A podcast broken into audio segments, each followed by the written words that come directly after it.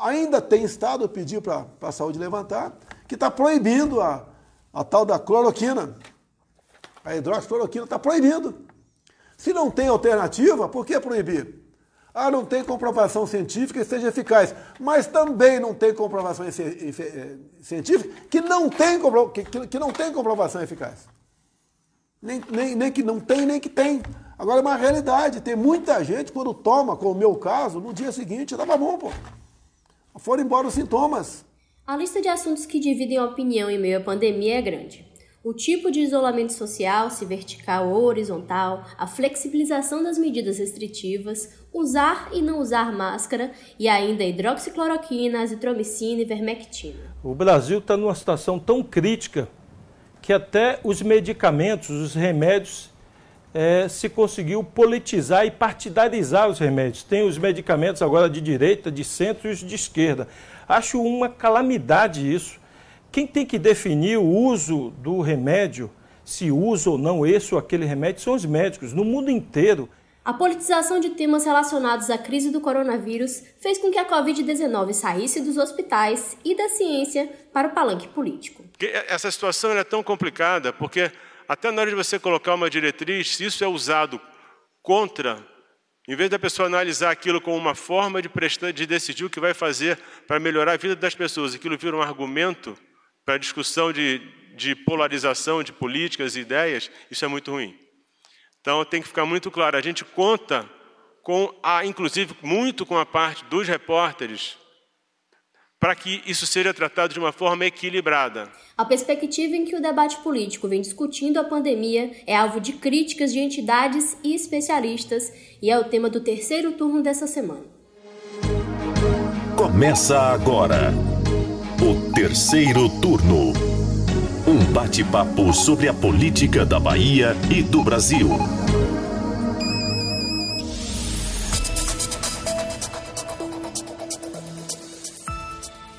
Eu sou Jade Coelho e apresentam comigo o podcast do Bahia Notícias os repórteres do site Lucas Arraes. E aí, Jade, tudo bem?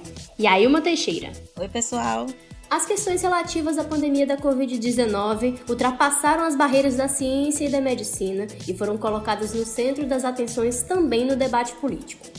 A doença, que já afetou mais de 14 milhões de pessoas no mundo e já matou quase 600 mil até esta quarta-feira, dia em que gravamos o terceiro turno, segue fazendo vítimas. Cientistas do mundo inteiro estão em uma verdadeira corrida para tentar achar um medicamento eficaz e a tão esperada vacina, ao passo que os agentes políticos, na maioria leigos, têm tomado a dianteira e discutido questões científicas como se tivessem propriedade. Pois é, Jade, a doença que surgiu há pouco mais de seis meses e que os cientistas ainda estão estudando e fazendo descobertas já chegou aos laboratórios da política. Para a gente situar o ouvinte do terceiro turno, essa politização da pandemia aqui no Brasil não surgiu agora. Quatro meses já se passaram desde que as primeiras medidas de combate à Covid foram adotadas e esse debate começou ainda lá no início. Primeiras determinações para fechamento do comércio, distanciamento social e o fique em casa foram alvo de críticas e dividiu o país entre os apoiadores do presidente Jair Bolsonaro, que era contra essas medidas de isolamento e minimizava a doença. Gente vai lembrar aí dessas frases como histórico de atleta ou é apenas uma gripezinha, e os apoiadores dos governadores e prefeitos, ou pelo menos das ações tomadas por governadores e prefeitos, que em sua grande maioria implementaram ações para tentar frear a transmissão da Covid-19. Esse debate já passou pela questão do fechamento de escolas, o tipo de isolamento, se vertical ou horizontal, chegou ao tratamento da Covid-19, as dúvidas levantadas sobre covas e a flexibilização das medidas implementadas. Vale deixar claro que nenhum medicamento teve até agora eficácia comprovada no tratamento da infecção e ainda assim, gestores têm saído em defesa de drogas e protocolos, inclusive já rejeitados por entidades médicas e científicas internacionais. Será que a política está atrapalhando aí a medicina? Bem, estou tomando aqui a terceira dose da hidroxicloroquina. Estou me sentindo muito bem. Estava mais ou menos domingo, mal segunda-feira. Hoje terça estou muito melhor do que sábado. Então, é com toda certeza, né? está é, tá dando certo. Sabemos que hoje em dia existem outros remédios né, que podem ajudar a combater o coronavírus. Sabemos que nenhum tem a sua eficácia cientificamente comprovada, mas mais uma pessoa que está dando certo. Então eu confio na hidroxicloroquina. E você? Valeu, tamo junto. Pois é, Lucas, eu ouso dizer que no centro desse debate está a questão dos medicamentos. Como você já disse, nenhum tem comprovação científica e ainda assim a cloroquina, a hidroxicloroquina, a azitromicina, ivermectina e todas essas inas aí foram apontadas por alguns agentes políticos como tábuas de salvação da população na pandemia. E esse tema tem como protagonista o próprio presidente da República, Jair Bolsonaro, que também não é muito de respeitar o distanciamento social né, e evitar aglomerações. A cloroquina causou divergências e é apontada inclusive como motivo da saída de dois ministros técnicos do Ministério da Saúde, Luiz Henrique Mandetta e Nelson Teich. O presidente queria abranger o protocolo de uso do medicamento para os casos leves da doença, enquanto os ministros não concordavam. E mesmo sem comprovação científica sobre a eficácia, o Ministério da Saúde distribuiu 4,4 milhões de comprimidos de cloroquina em todo o país. A Bahia, de acordo com informações do próprio Ministério, recebeu 41 mil comprimidos da medicação e foi o quinto que recebeu menor quantidade do medicamento enviado pela pasta. E quando o presidente foi diagnosticado com a Covid-19, ele fez questão de divulgar que estava se tratando com a medicação e que ela já tinha dado certo com ele, né? Tinha demonstrado algum resultado. Eu lembro aqui um artigo que o nosso editor aqui do Bahia Notícias, o Fernando Duarte, ele publicou no site comentando que o teste positivo do presidente o colocou como garoto propaganda perfeito para hidroxicloroquina. Ouso dizer um pouquinho mais, não só garoto propaganda, como tábua de salvação. Afinal de contas, por ordem do presidente, o exército produziu mais de um milhão, um milhão e oitocentos mil comprimidos de cloroquina, o que daria para sustentar o Brasil por 10 anos com esse medicamento de acordo da demanda, o que não vai acontecer. Afinal de contas, esses comprimidos têm data de validade. Se não tiverem a sua finalidade dada, vencem e esse dinheiro, por exemplo, que foi investido, se perde. Então, é uma situação em que o presidente conseguiu ali, pelo menos, motivar e reacender o uso do medicamento e, já que desde cedo ele não demonstrava preocupações com evidências científicas para o uso do medicamento, assim o fez também. Não só fez a propaganda da hidroxicloroquina, ergueu como se fosse o Simba do Rei Leão. Gravou vídeos tomando o remédio, né? É, pois é, como também distribuiu. Aqui a Bahia recebeu 41 mil doses depois de um, de um vídeo viral de uma médica, que eu não vou ficar fazendo aqui propaganda. Mas enfim, todo, todo esse cenário montado ajudou aí o presidente a dar pelo menos parte de destino a todos esses comprimidos feitos. Trazendo a discussão agora para a Bahia, por aqui a Secretaria de Saúde do Estado até permitia o uso da medicação, desde que com recomendação médica. No entanto, o cenário mudou. Nessa quarta-feira, dia 22 de julho, que é quando a gente grava esse podcast, a CESAB informou que não recomenda a utilização de cloroquina e hidroxicloroquina, seja para o tratamento ou para a prevenção da Covid-19 em qualquer contexto que não seja de um estudo de ensaio clínico. O Centro de Operações de Emergência da Saúde, que é vinculado à CESAB, publicou notas técnicas contrárias ao uso dos medicamentos, por entender que eles não têm eficácia comprovada nem para a prevenção, nem para o tratamento da doença. Essa informação foi divulgada pelo próprio secretário da pasta, Fábio Vilas Boas, que divulgou um vídeo em suas redes sociais, citando ainda a ivermectina e a azitromicina. Além disso, o COI recomenda também que gestores municipais não estabeleçam protocolos e não gastem recursos públicos com essas medicações, que era o que vinha acontecendo. Caso contrário, Vilas Boas alerta que eles poderão ser responsabilizados. Pois é em meio a toda essa discussão que o governador Rui Costa se mostrou um crítico da politização de medicamentos. Nós até utilizamos um áudio dele no início desse episódio que exemplifica isso. Para o petista, o Brasil cometeu e continua a cometer um erro ao politizar e transformar em algo ideológico o uso de remédios. Em outro momento, ele também classificou a discussão como um escândalo, que é o que a gente vai ouvir agora. Eu não tenho opinião nenhuma sobre cloroquina e não tenho opinião nenhuma sobre remédio. Sabe por quê? Porque eu não sou farmacêutico, eu não sou médico, eu não sou cientista. Acho um absurdo, um escândalo os políticos agora transformarem medicamento em disputa político-partidária. É, talvez o Brasil hoje seja o único lugar do mundo, do planeta, que se comete esse crime, esse absurdo de transformar o uso de medicamento em disputa ideológica partidária, onde você cria polêmica ou falsa polêmica sobre remédio. Talvez isso seja para esconder a ineficácia e a falta de vontade de adotar políticas públicas para salvar vidas humanas. E nesse sentido, a gente também entrevistou o Conselho Regional de Medicina do Estado da Bahia, o CREMEB, que assim como o governador Rui Costa também criticou a politização do tema. Na visão do vice-presidente do Conselho, Júlio Braga, os agentes políticos, na maioria leigos, estão discutindo o tema sob uma perspectiva que não lhes cabe. Para Braga, a discussão, da forma como vem sendo feita, ainda acaba por influenciar e interferir na decisão dos reais protagonistas da situação, os médicos e os pacientes. Porque se o gestor público dissesse, olha, aqui minha, em, meu, em meu serviço eu não tenho é, recurso para isso, não é prioridade, eu não vou é, investir nesse tipo de recurso porque não tem documentação científica.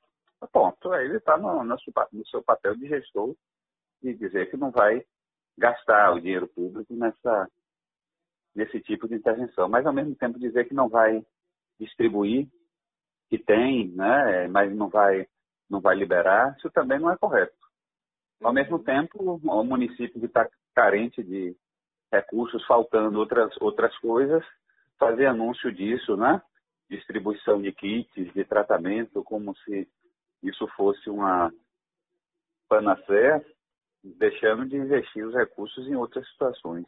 Esse seria o papel, acho que, do gestor público, debater nesse, nesse nível de, de, de argumentação. Não que pode, nem que não pode, nem que é, é excelente, essencial, nem que é proibido. A explicação que o médico traz para a gente, que é cardiologista e também intensivista, é de que na prática médica tomar condutas com base em evidências não muito fortes é comum.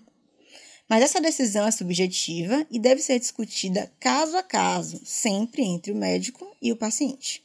A gente está tentando é, chamar a atenção da comunidade médica e da comunidade como todo de que é uma situação muito delicada. Isso, algumas pessoas alguns políticos, isso já fiz esse comentário, não podem ficar anunciando de que é um brinde, é uma, é uma cidade melhor do que a outra, porque dá aquele kit de tratamento.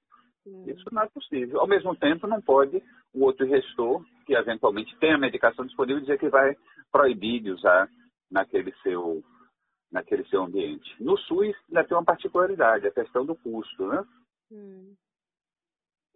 E nisso, se o, o, o, gestor, por algum motivo, encontrar dificuldade financeira justificativa, olha, minha cidade está com carência, não vou oferecer por isso, mas é, a, a, a, a população, o médico é autorizado a prescrever uma coisa ou outra que não tenha evidência documentada. A gente ouviu aí o Júlio Braga do CREMEB e eu queria trazer para a discussão o que disse o CFM, né, que é o Conselho Federal de Medicina. Eles emitiram um comunicado onde liberaram o uso de cloroquina mediante autorização dos médicos. E eles também defenderam a autonomia dos médicos na hora de receitar ou não a cloroquina. O grande problema que acontece também é que muitos médicos estão sendo questionados a passarem esses medicamentos. Isso porque eles já estão envoltos para a política. Então, a pessoa que recebe, por exemplo, uma receita de cloroquina fica um pouco sem entender se deve seguir orientação médica ou não, porque esse discurso já está totalmente permeado por agentes políticos, agentes públicos que acirram o discurso para além da medicina e acabam invadindo a competência aí de, no final das contas, quem deveria saber o que está fazendo, que são justamente os médicos. E é perigoso, né? É muito perigoso você receber uma receita e de repente pensar que aquela receita pode não ser a ideal ou pode querer te fazer mal porque seu médico defende candidato A, presidente X ou governador Y. Na própria medicina não tem um consenso, né? Na semana passada, no dia 17 de julho, a Sociedade Brasileira de Infectologia, que é que reúne especialistas também, emitiu um comunicado contrariando isso, dizendo sugeriu aí que o tratamento de hidroxicloroquina nos casos de Covid-19 deve ser abandonado. Ela classificou esse abandono como urgente e necessário. E, inclusive, deu uma orientação para os agentes públicos, incluindo os municípios, os estados e o próprio Ministério da Saúde, para que reavaliem essas orientações de tratamento e que eles não invistam dinheiro público nesses tratamentos que são comprovadamente ineficazes e que podem causar efeitos colaterais. Segundo a, a sociedade, né, esses entes públicos devem investir o dinheiro público em insumos que realmente sejam eficazes. E aí citou a questão dos respiradores, de recursos humanos, né, profissionais, contratação de profissionais de saúde, abertura de leitos e medicamentos como os necessários aí para intubação de pacientes, por exemplo. É, aqui na Bahia a gente teve o caso que teve repercussão, que foi a Secretaria de Saúde da cidade de Itagi, aqui no sudoeste baiano, que chegou a criar um kit Covid com remédios que estão sendo entregues para as pessoas infectadas pelo novo coronavírus e que apresentam sintomas da doença. A medida ela foi anunciada nas redes sociais da prefeitura e fazem parte desse kit de remédios uma lista de medicamentos que eu vou pedir para Jade me ajudar, nossa setorista de saúde no, de, aqui no site. Jade, por favor. Azitromicina e ivermectina. Então, ajudando esse animal que não sabe falar o nome das coisas direito. Mas enfim, na, na na nota divulgada nas redes sociais, a Prefeitura de Itagi diz que o kit faz parte de um plano de enfrentamento à Covid-19 e a entrega em casa desses medicamentos ocorreu para evitar que pacientes se desloquem para a farmácia. O prefeito, o prefeito de Itagi, Olival Andrade, ele é médico e disse em entrevista que o objetivo era evitar a forma grave da doença e a ocupação de leitos dos hospitais de cidades vizinhas que estão em superlotação. Ou seja, distribuiu medicamentos sem qualquer comprovação científica na casa das pessoas, possivelmente com profilaxias que não foram seguidas, afinal de contas o medicamento estava em casa e as pessoas ouvem 15 milhões de coisas pela internet e pelos governantes por dia, ou entregar uma bomba relógio caseira na casa das pessoas, afinal de contas, qualquer medicamento fazendo efeito ou não para a Covid, sem prescrição médica e sem o um mínimo de conhecimento na hora de ser manipulado e ser tomado, causa seus devidos problemas. É, Lucas, com a repercussão negativa desse, desse kit Covid, o prefeito de Itagi se pronunciou esclarecendo que sim, havia uma recomendação médica para prescrever esses remédios que não seriam entregues a esmo, que inclusive em relação à, à hidroxicloroquina, o prefeito esclareceu que havia também uma prescrição para a realização de exames como eletrocardiograma, para estar tá ali analisando a situação do paciente e evitar um efeito colateral mais grave. A gente fala muito de Brasil, de Bahia, eu queria saber um pouco o que, que as entidades internacionais estão achando disso. Eu sei que a OMS já se pronunciou, não foi, Ailma? Exatamente. O posicionamento de alguns gestores foi muito criticado pela Organização Mundial da Saúde. O chefe da OMS, o Tedros Adhanom, chegou a classificar a falta de liderança global e de unidade para combater o coronavírus como uma ameaça maior até do que o próprio vírus. Ele também disse que a politização da pandemia tornou a situação ainda mais grave. Em um comunicado, a OMS defendeu que o mundo precisa desesperadamente de unidade nacional e solidariedade global coisa que a gente né, vem falando aí há quatro meses que não tem visto muito no Brasil. Falta essa coordenação entre os poderes municipal, estadual, federal. No nosso caso aqui da Bahia, até há um descolamento do governo federal, porque a gente vê o governador Rui Costa, ou melhor, no caso de Salvador, né, o governador Rui Costa, trabalhando ali de maneira conjunta com o prefeito Assemineto, então você tem essa, essa ligação entre as pastas da saúde, para coordenar o combate ao vírus, mas o governo federal veio a todo tempo com outras ações, com contrariedade, né, com a recomendação da hidroxicloroquina, que, como vocês falaram, acabou aí impulsionando a, a saída de dois ministros da saúde. Então, essa unidade nacional a gente não tem sentido muito no Brasil. E vale citar que a própria OMS foi alvo dessa politização que a gente traz hoje no programa. Aqui no Brasil, inclusive, a entidade foi muito criticada e questionada pelo presidente Jair Bolsonaro. E outro exemplo onde isso aconteceu também foi nos Estados Unidos, em que o presidente Donald Trump fez diversas declarações em ataque à organização da OMS, né, a condução que a OMS fez no combate à pandemia, e ameaçou abandonar a entidade. É, e essa questão da, da saúde estar tá envolvida com política não só atrapalha aí os agentes sociais, né, a população, como também tem atrapalhado a atuação de médicos e fazendo esses entes que cuidam da medicina, deveriam estar cuidando das políticas públicas é, de saúde aqui no país, eles também têm que estar lidando com problemas políticos a toda hora. A gente vê, por exemplo, o nosso secretário estadual de saúde, o médico cardiologista Fábio Vilas Boas, a gente tem um programa só sobre isso, sobre como ele saiu aí de um cargo extremamente técnico, né, de um perfil extremamente técnico na secretaria, para uma pessoa que acabou tendo que se politizar e entrar no debate político exatamente porque estão trazendo toda hora as políticas de saúde para o âmbito da política, então não tem jeito, o Fábio Vilas Boas, ele também vem se politizando, ele tem rebatido prefeitos com críticas que não são sobre gestão de saúde, mas sim sobre gestão política, sobre eleições de 2020, teve que entrar nesse balaio de gato, para não dizer balaio de cloroquina, onde quem se afunda somos todos nós. Eu acho que é só importante a gente fazer um, um comparativo, porque o governo federal precisava da cloroquina como uma, uma suposta, uma promessa de salvação para colocar as pessoas na rua. Precisava de uma mínima garantia uma mínima esperança para que aquela pessoa que estivesse em casa obedecendo os decretos estaduais e municipais sentisse aí a segurança de desafiar essas, essas organizações de saúde e essas ordens. Então tinha essa cloroquina aí como tábua de salvação. O governo federal investiu um milhão e meio de reais o que fica aí a pergunta, né? Quantos respiradores poderiam ter sido comprados? Quantos aluguéis de leitos poderiam ter sido pagos também? E, mas enfim, foram gastos com medicamento que até então não tem comprovação científica para o coronavírus. Triste essa situação, mas bola para frente. Vou deixar aí vocês já com as palavras que eu já falei, é demais.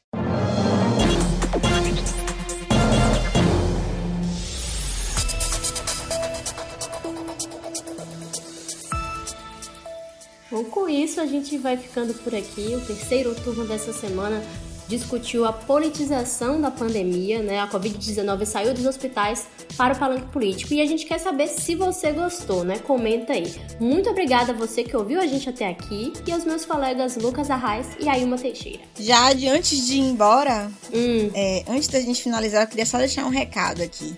A gente fez esse episódio depois de receber muitas mensagens de pessoas que estavam se automedicando para tentar prevenir a Covid antes de ter qualquer sintoma. E aí fica o nosso alerta: é, procurem um médico se aparecerem sintomas.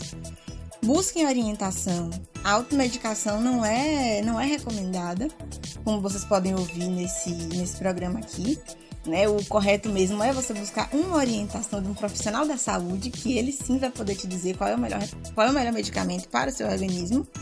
E compartilha esse podcast. Eu acho que esse é um podcast especial para você mandar no grupo da família, dos vizinhos, dos grupos da faculdade, dos cursos, das atividades físicas, que é para todo mundo ficar um pouco mais consciente nesse período tão preocupante da pandemia.